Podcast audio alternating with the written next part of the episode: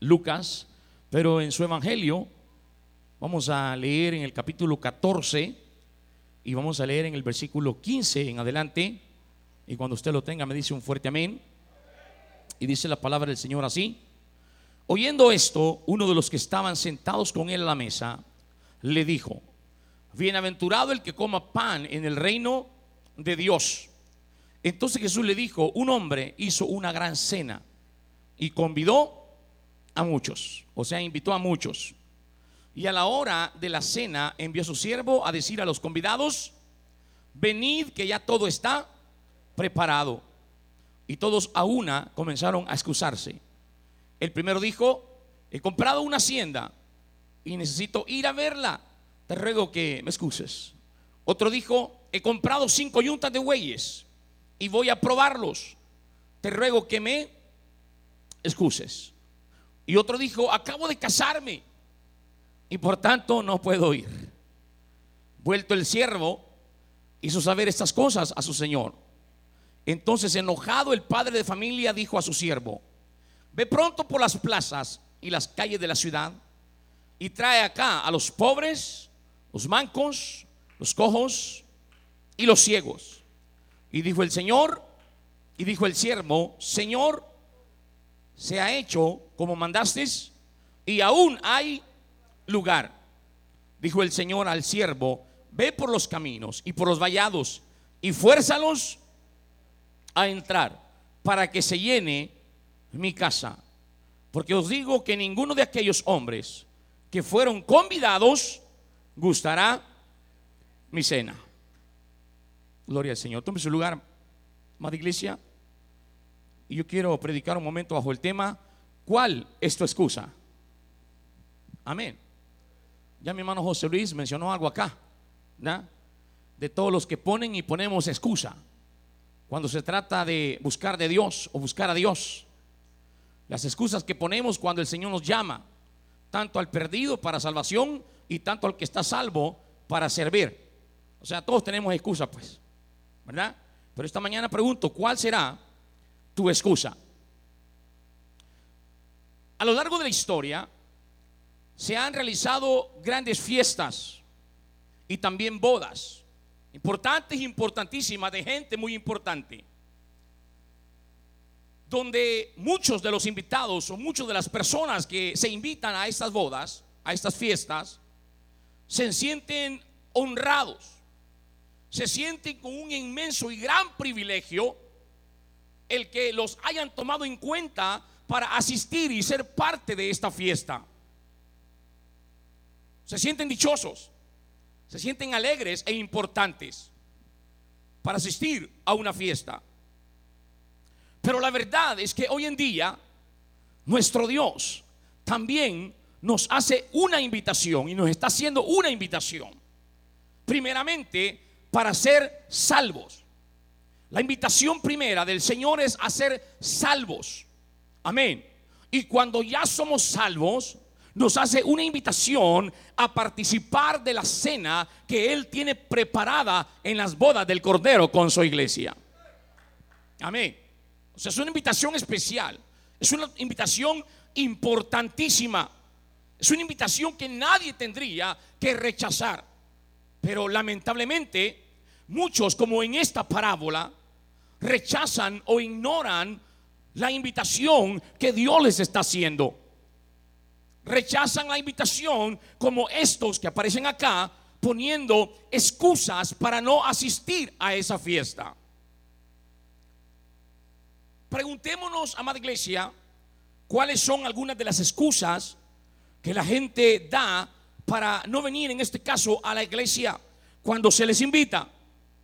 Yo creo que ya mi hermano José Luis y los que vieron el drama se dieron cuenta de algunas, no todas, porque son muchísimas, de algunas de las excusas que la gente, amén, eh, da o pone para no asistir a una iglesia, para no buscar de Dios, para no hacer caso a, a esta invitación especial que el Señor está haciendo. Y muchos dicen, ay, estoy cansado. El único día que descanso es el domingo. No puedo ir a la iglesia. Otros dicen, ay, fíjese que me siento mal. Esta mañana amanecí bien mal y, y pues no quiero porque no quiero estar así allá. Otros dicen, ay, mire, ¿sabe qué? Esta vez estoy ocupado, pero la próxima yo la acompaño. Amén. Otros, sinceramente, dicen, miren, yo no tengo tiempo ahorita, por favor. Tengo que estar haciendo otra cosa y no me moleste. Bueno, hay muchas, hay muchas excusas. Yo creo que los hermanos de evangelismo este día sufrieron de alguna excusa. Amén. Ellos fueron a invitar, ellos van a invitar cada vez que hay un culto de evangelismo. Amén. Ellos salen a invitar, salen a, hermanos, a llevar la invitación para, para esta bendición. Pero hay muchos que, repito, ponen un sinfín de excusas. Pueden ser mucho más. Pero el fin de todo esto es excusarse, decir que no y no puedo y ya estuvo. Ahora, esta parábola que hemos leído esta mañana nos enseña muy bien esto. Y de ella nosotros podemos aprender a no rechazar esta gran invitación que Dios sigue haciendo todavía. El Señor Jesús está usando esta parábola para enseñar una lección importante. Óigame bien, amada iglesia y amigos. Una lección muy importante de aquellos que van a ser salvos y los que van a perder su oportunidad de salvación. Porque delante de Dios, todos, todos, y cuando digo todos es todos, delante de Dios todos necesitamos arrepentirnos. Delante de Dios, de ese ser santo, supremo, amén, necesitamos apartarnos y alejarnos del pecado, que es lo que causa separación entre el hombre y Dios. Es lo que causa una barrera, un- una, una pared entre Dios y el hombre. Entonces, todos necesitamos arrepentirnos, alejarnos del pecado. Y Dios nos llama a todos al arrepentimiento y a la conversión. En esta parábola tenemos una gran enseñanza y es el llamamiento que Dios hace a todas las personas sin importar raza, sin importar lengua o condición social. Es una invitación abierta que el Señor está haciendo, es un llamado que el Señor está haciendo a todos aquellos que quieran ir con Él a la gran cena que Él ha preparado.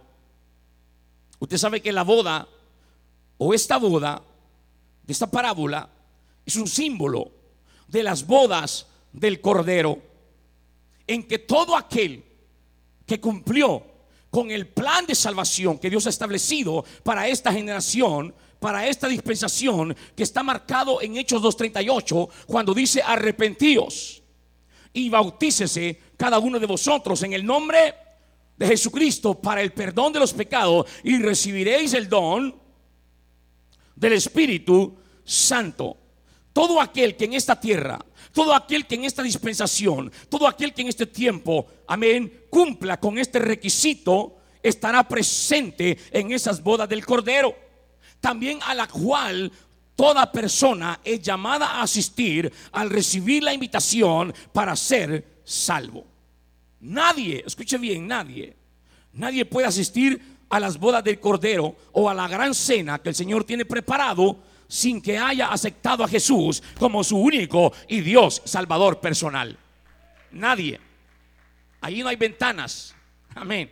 Ahí solo hay una puerta y esa puerta es nuestro Señor Jesús. El que pase por la puerta está invitado, está invitado, está convidado a esa preciosa cena.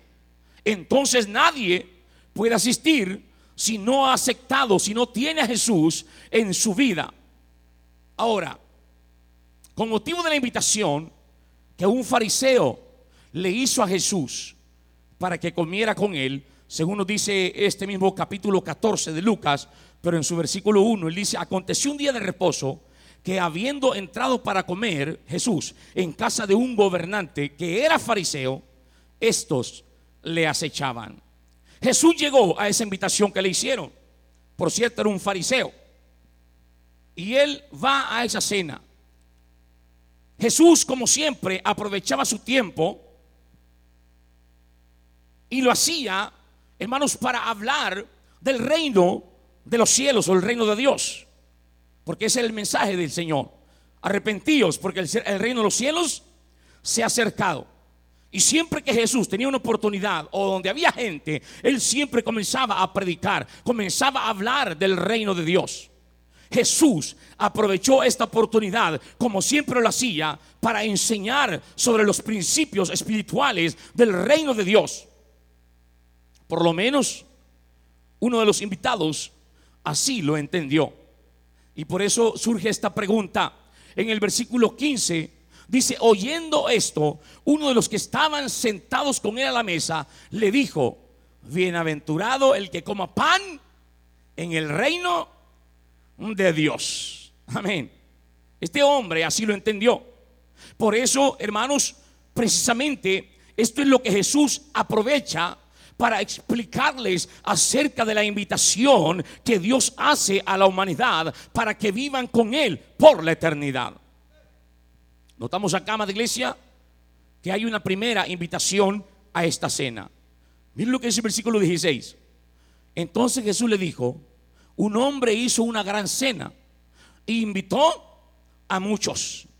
Y a la hora de la cena envió a su siervo a decir a los convidados, venid que ya todo está preparado. Hay una primera invitación y la pregunta es, ¿quiénes eran los primeros invitados, a amada iglesia? Aleluya.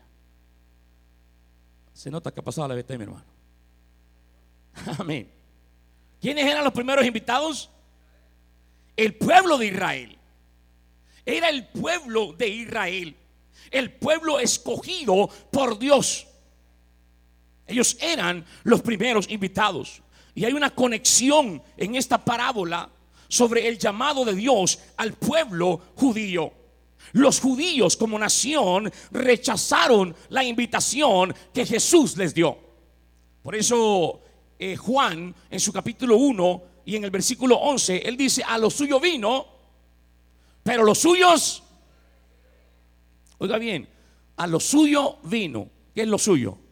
el mundo, lo que Él ha creado, lo que Él ha hecho.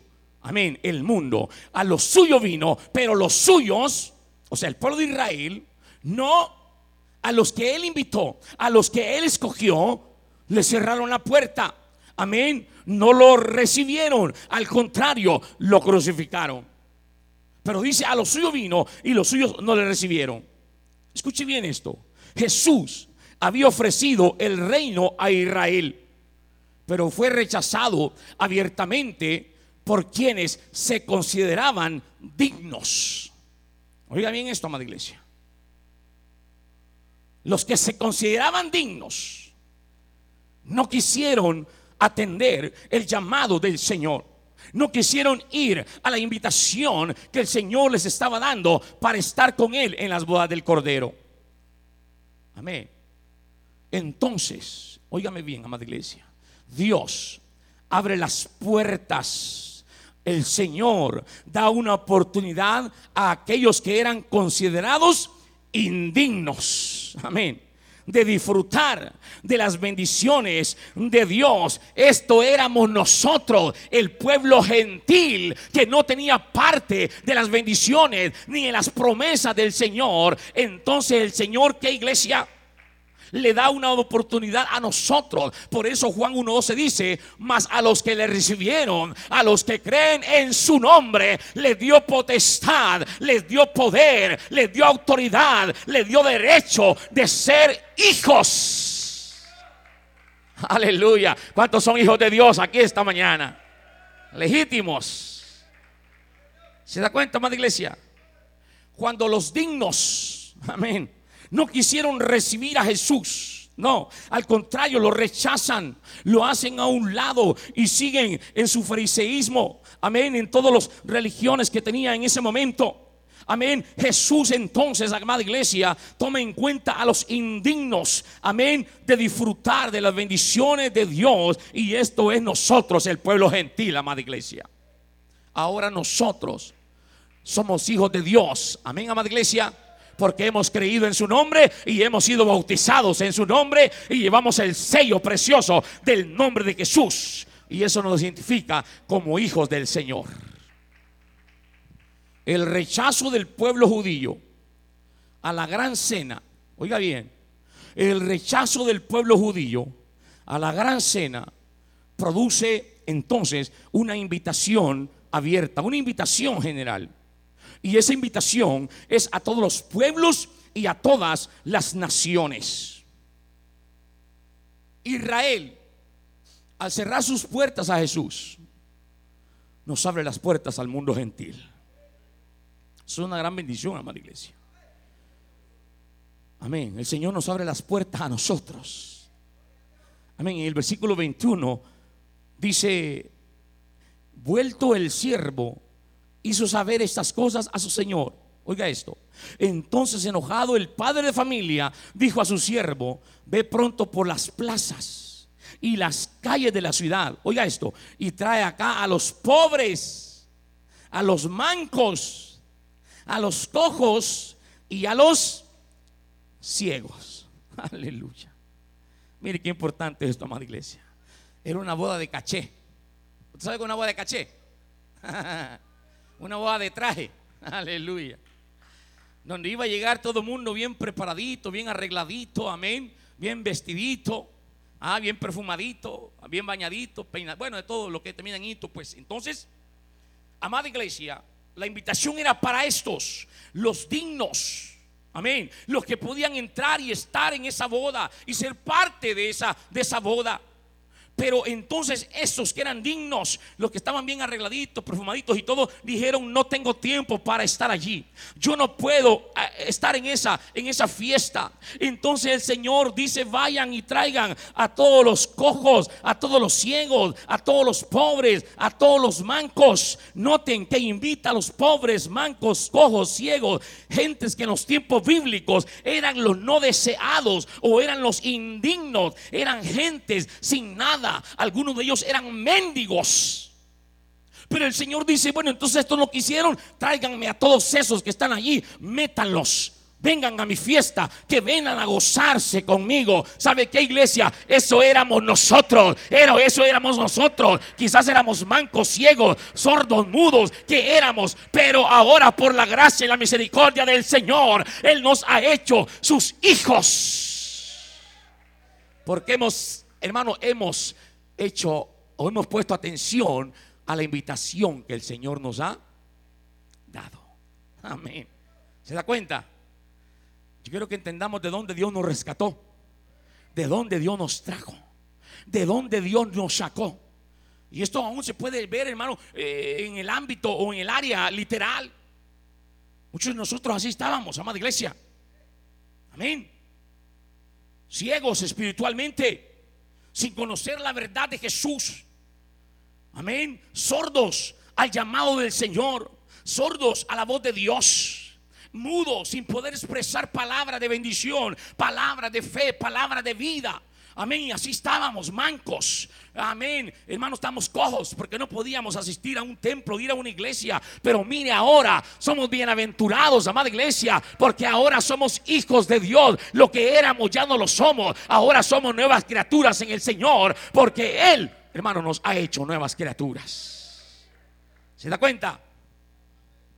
El llamado de Dios es sin acepción de personas. Amén.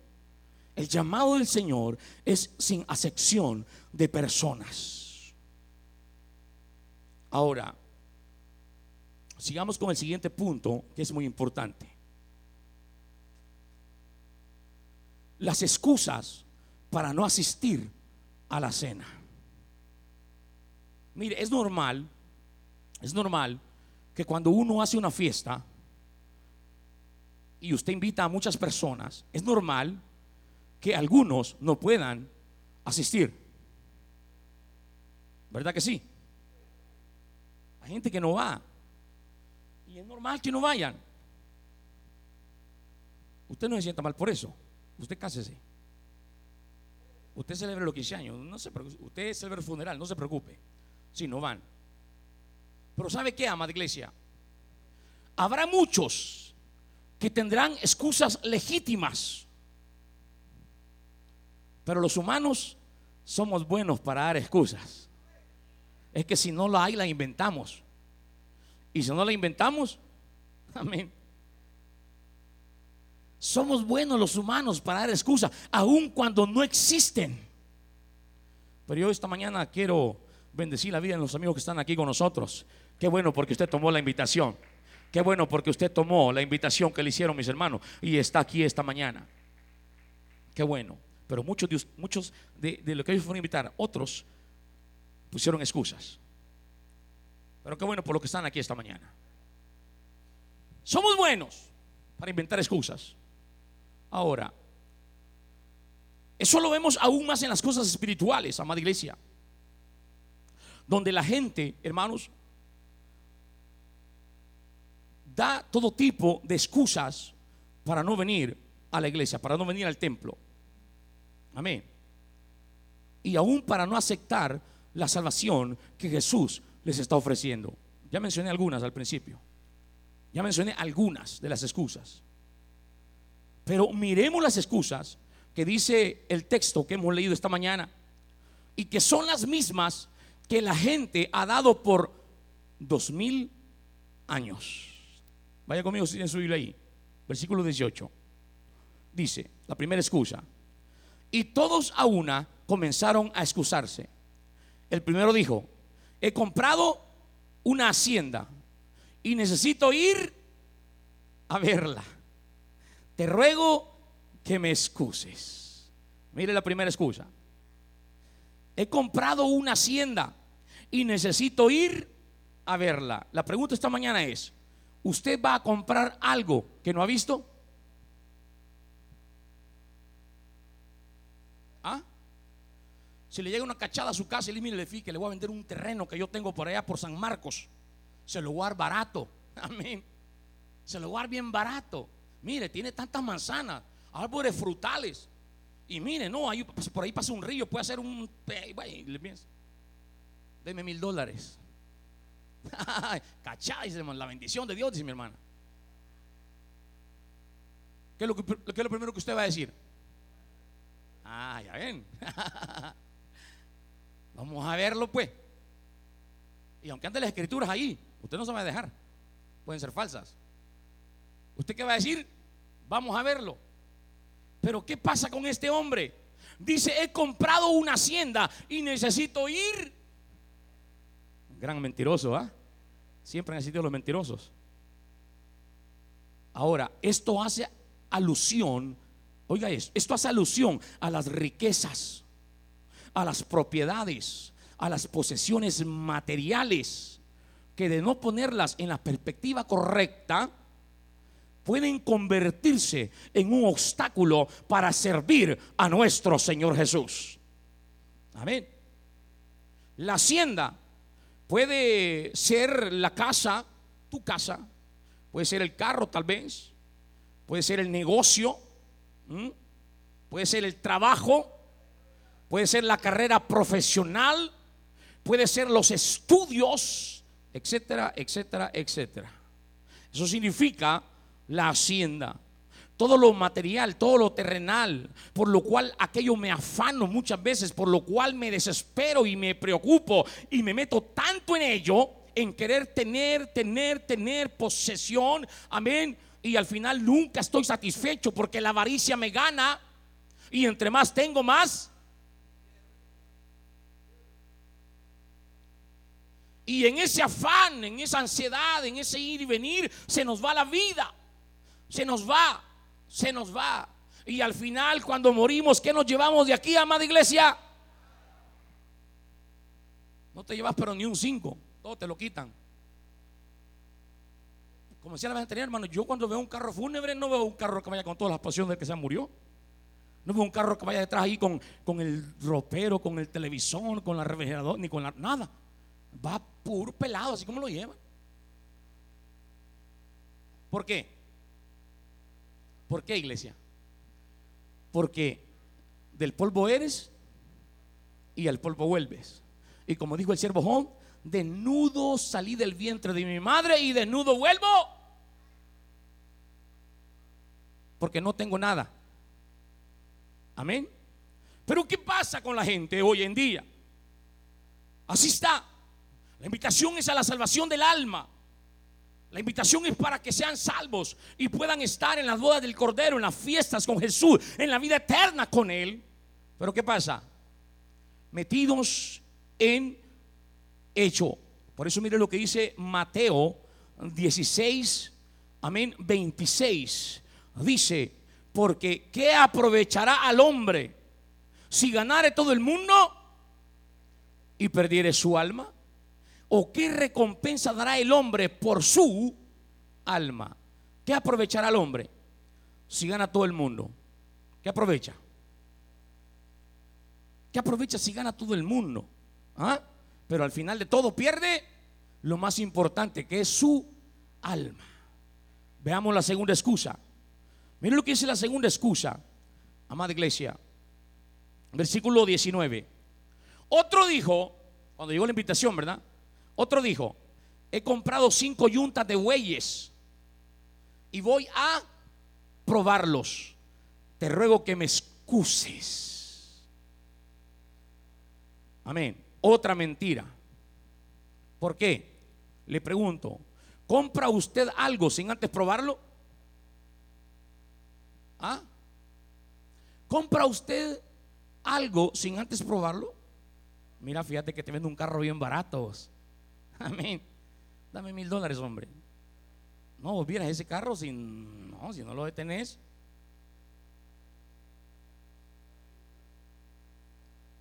Te lo doy bien barato. Amén. Fíjate que corre, bárbaro. Frenos, no. ¿Qué le dice usted? ¿Qué le dice usted? Vamos a probarlo. ya ve, hay buenos negociantes aquí esta mañana.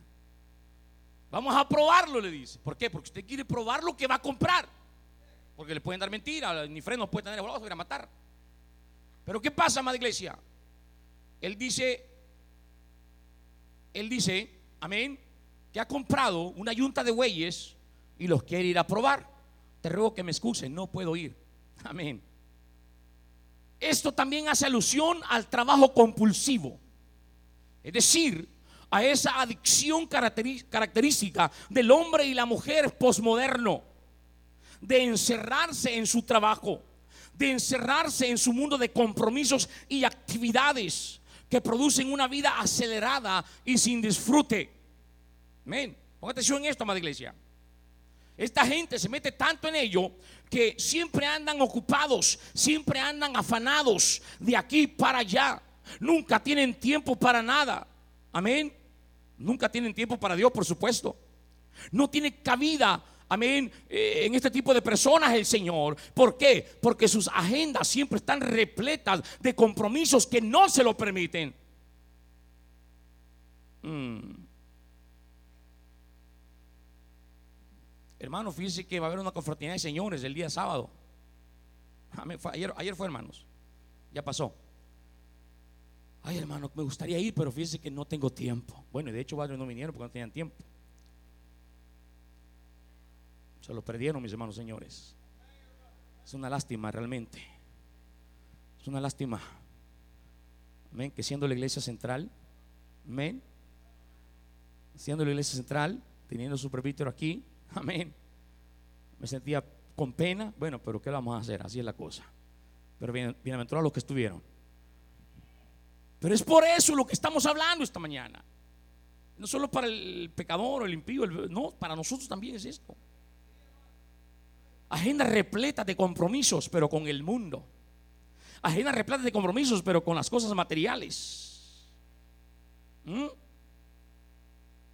Y Dios, ay, que me espere. Ay, cuando me dé la gana. Ay, cuando me acuerde. Pero no basta que no vaya a ser que esté enfermo porque ahí viene corriendo a la iglesia. No va a ser que tenga un gran problema porque ahora sí Dios, ¿verdad? Dígale, háblame, Señor.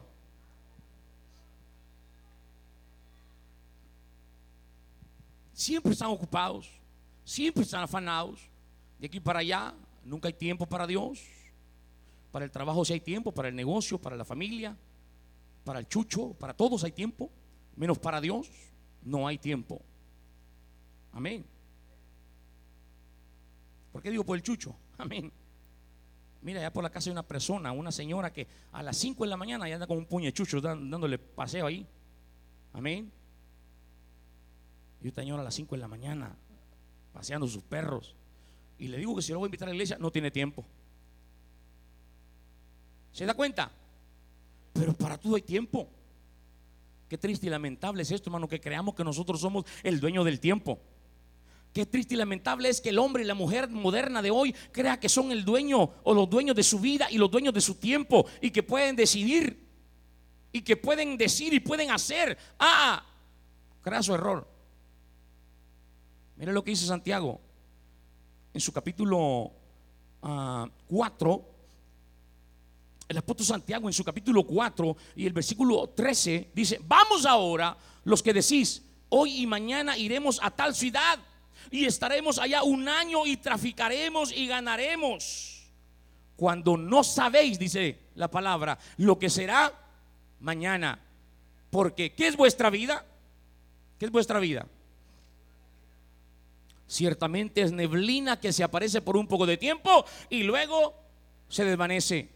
En lugar de lo cual debería decir, si el Señor quiere, viviremos y haremos esto o aquello. Pero ¿qué, ¿cuál es el hombre de hoy, el moderno de hoy, hermano? Mire su agenda, la tiene llena para todo este mes ya. Eh, perdón, todo, sí, este mes y ya lo que resta del año. ¿Sí o no? Hay gente que está haciendo planes para fin de año. Hay gente que está haciendo planes ya para terminar el año y, para, y ya para el otro año. Tan, tan aventados son que ya están haciendo planes para el otro año. ¿Sí o no? Pero ¿qué dice aquí el apóstol? Cuando no sabéis lo que será, siquiera, siquiera mañana. Ah, porque ¿qué es vuestra vida? Amén, amada iglesia. Pero muchas veces el ser humano así somos, nos creemos dueños de nosotros mismos, nos creemos dueños del mañana, nos creemos dueños del tiempo, nos creemos dueños del todo, cuando no tenemos ni somos nada, hombre. ¿Quién me puede decir qué va a pasar más tarde? ¿Quién me, garantiza esta hora que vamos a, estar vivos mañana? ¿Quién me lo garantiza? Aleluya, ¿se da cuenta? Usted se puede ir ahora, al salir, al salir de este templo, usted puede morir. Sí, eso es realidad. Así como estamos viviendo el tiempo, hermano, por misericordia de Dios andamos y vivimos. Pero al terminar la noche puede suceder algo, no sé, no sé, algo puede ocurrir, porque no estamos en un mundo seguro, estamos en un mundo inseguro. Pero ¿qué pasa? ¿Qué decimos nosotros? Ay, hermano, hay la otra semana. Aquí hemos escuchado mucha gente cuando se le predica la palabra y se le invita y pareciera que ya, y dice, no, mejor, mejor el otro domingo. Amén. Como que aquí estamos así, va a querer, no va a querer. dice la palabra ahí? Fuérzalos a entrar. Porque no saben ellos de dónde los queremos recatar. Ellos no saben de dónde los queremos sacar. Ellos no saben de dónde los queremos traer. De condenación eterna a vida eterna. Amén de condenación a salvación. Pero ¿qué pasa, amada iglesia? Así estamos. La tercera excusa, amén. La última excusa, oiga aquí lo que dice Lucas 14, ah, dice el versículo 20. Y otro dijo, este está más, acabo de casarme y por tanto no puedo ir. Amén. Esa es la tercera excusa. Acabo de casarme y no puedo ir. La pregunta es, ¿acaso no podía llevar a la esposa? ¿Mm? ¿Acaso no podía llevar a su esposa a esa fiesta, a esa boda? Fíjese que la ley judía eximía al hombre, al varón recién casado, lo eximía de compromisos militares y civiles. Ahí sí, no podía asistir. Pero no lo eximía de compromisos sociales. O sea, sí podía ir. Pero este hombre manipula una ley para sus propios intereses. Estoy casado, me acabo de casar y no puedo ir. Amén. Pero ¿qué nos habla esto, amada iglesia? ¿Qué hace alusión esto? Hace alusión a la familia. Hace alusión al cónyuge, esposo, esposa o a los hijos como prioridad en nuestra vida espiritual. Amén. poner antes la familia, poner antes el esposo o la esposa, poner antes los hijos, antes todo que a Dios. Amén.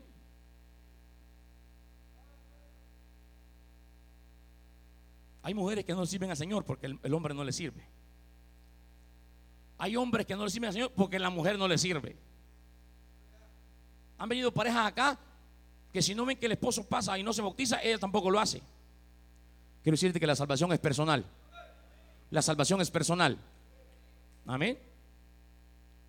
Pero ¿qué pasa aquí, amada iglesia? Este tipo de personas ponen a sus seres queridos antes que a Dios y esto no es correcto. Ah, ah. Jamás, jamás. Jesús mismo dijo allí en Lucas 14, 26, mire, dice, si alguno viene a mí y no aborrece a su padre y a madre y a mujer, a hijos y hermanos y hermanas y aún también su propia vida, no puede ser mi discípulo. O sea, si no me pone en primer lugar a mí, pues, antes que a su papá, su mamá, su mujer, sus hijos, sus hermanos y hermanas y todo, y aún de él mismo, no puede ser mi discípulo. ¿Se da cuenta, amada iglesia? Por eso, hermanos, siempre en nuestra vida el Señor Jesús tiene que tener el primer lugar. En mi casa, el Señor Jesús tiene que tener el primer lugar. En mi familia, el Señor Jesús tiene que tener el primer lugar. ¿Están de acuerdo conmigo, amada iglesia? Bueno, ese es el primer mandamiento. Ese es el primer mandamiento. Amén. Amarás al Señor tu Dios con todo tu corazón, con toda tu mente, con toda tu alma y con todas tus... Ahora, pregunto, amada iglesia, ¿eran válidas todas estas excusas? ¿Eran válidas todas estas excusas, amada iglesia? No, claro que no. Pero estas excusas engloban las causas más comunes por las cuales la gente no quiere aceptar la invitación, no quieren aceptar la salvación que el Señor Jesús les está dando todavía en tiempo de gracia, en tiempo de misericordia. No quiere la gente, lastimosamente. Como estaba predicando el, el miércoles, creo, el domingo pasado, hermanos, estamos viviendo el tiempo de la generación de Noé. Amén. Estamos viviendo en el tiempo de la generación es. El mundo está envuelto en pecado, en violencia, en maldad, en desobediencia, en lascivia y en todo lo que usted quiera. Ahí está el mundo envuelto en todo ello. Y se está predicando la palabra por las casas, individualmente, aquí por los templos, por la radio. Se está predicando el nombre de Jesús para salvación. Pero ¿qué pasa? La gente dice, amén. No creo. Pero ¿qué dice la gente? No quieren aceptar la invitación que Jesús les está dando. Y les va a pasar lo que le pasó a la generación de Noé. Cuando vino el diluvio se lo llevó a todos, lastimosamente. Y ahí entonces sí dijeron que era verdad, pero ya era tarde. Aquí todavía tenemos tiempo. Aquí todavía tenemos tiempo porque la ira de Dios viene para este mundo. La ira de Dios viene para este mundo. Pero todavía hay tiempo de salvación. Todavía hay tiempo. Amén. De echar mano de la gracia de Dios. Pero la gente pone excusas y son más. Amén. Por las cuales la gente no quiere aceptar la invitación, no quieren aceptar la salvación que el Señor Jesús les está dando.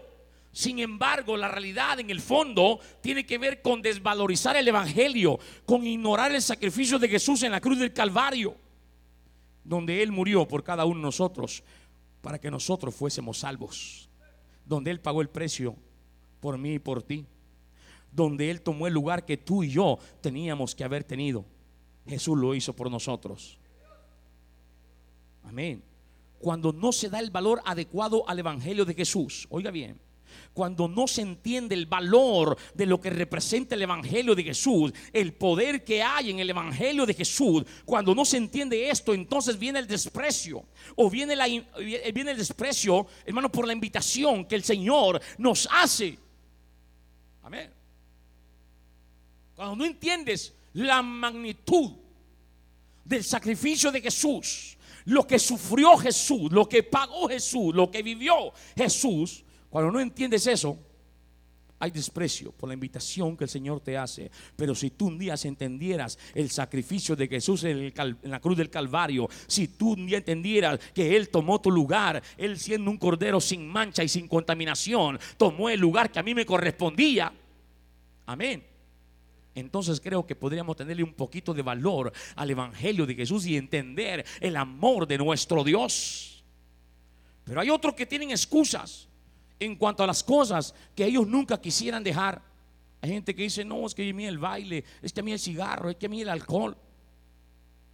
Otros ponen excusas que son que, son que el evangelio, el ser cristiano es difícil, ah, el evangelio es cosa seria. Claro, porque aquí no estamos jugando. Aquí se trata de la salvación del alma. Entonces el evangelio es serio, es, algo que tiene que ser tomado muy en cuenta. Pero el fin de todo el tema de las excusas es que son una mentira del diablo. ¿Para qué? Para que la gente no eche mano de la salvación. Para que la gente no busque a Jesús como su único Dios y Salvador personal. Para que no echen mano al plan de salvación que el Señor ha establecido para que el hombre sea salvo. El cementerio o los cementerios están llenos de personas que pusieron excusas cuando un día llegó el, llamado del Señor a sus vidas. Yo le digo esta mañana, si el Señor Jesús le diera una oportunidad a todos esos que murieron sin Él y sin esperanza, wow, este altar no, no, qué tremendo hermano. Aquí no cabría un puño de gente arrodillado, quizás tirados en el suelo, pidiendo perdón, suplicando misericordia y aceptando el llamado del Señor y la, invitación que Jesús les hizo. Pero lamentablemente, como dice el dicho, se fueron sin Dios. Y ahí que sea la misericordia del Señor.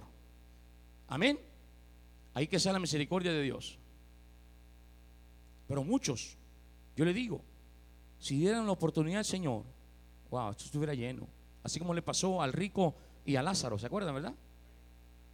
El rico lloraba en el Hades y decía, oh Señor, por favor, manda a Lázaro que moje la punta de su dedo y la ponga en mi boca porque aquí me estoy quemando.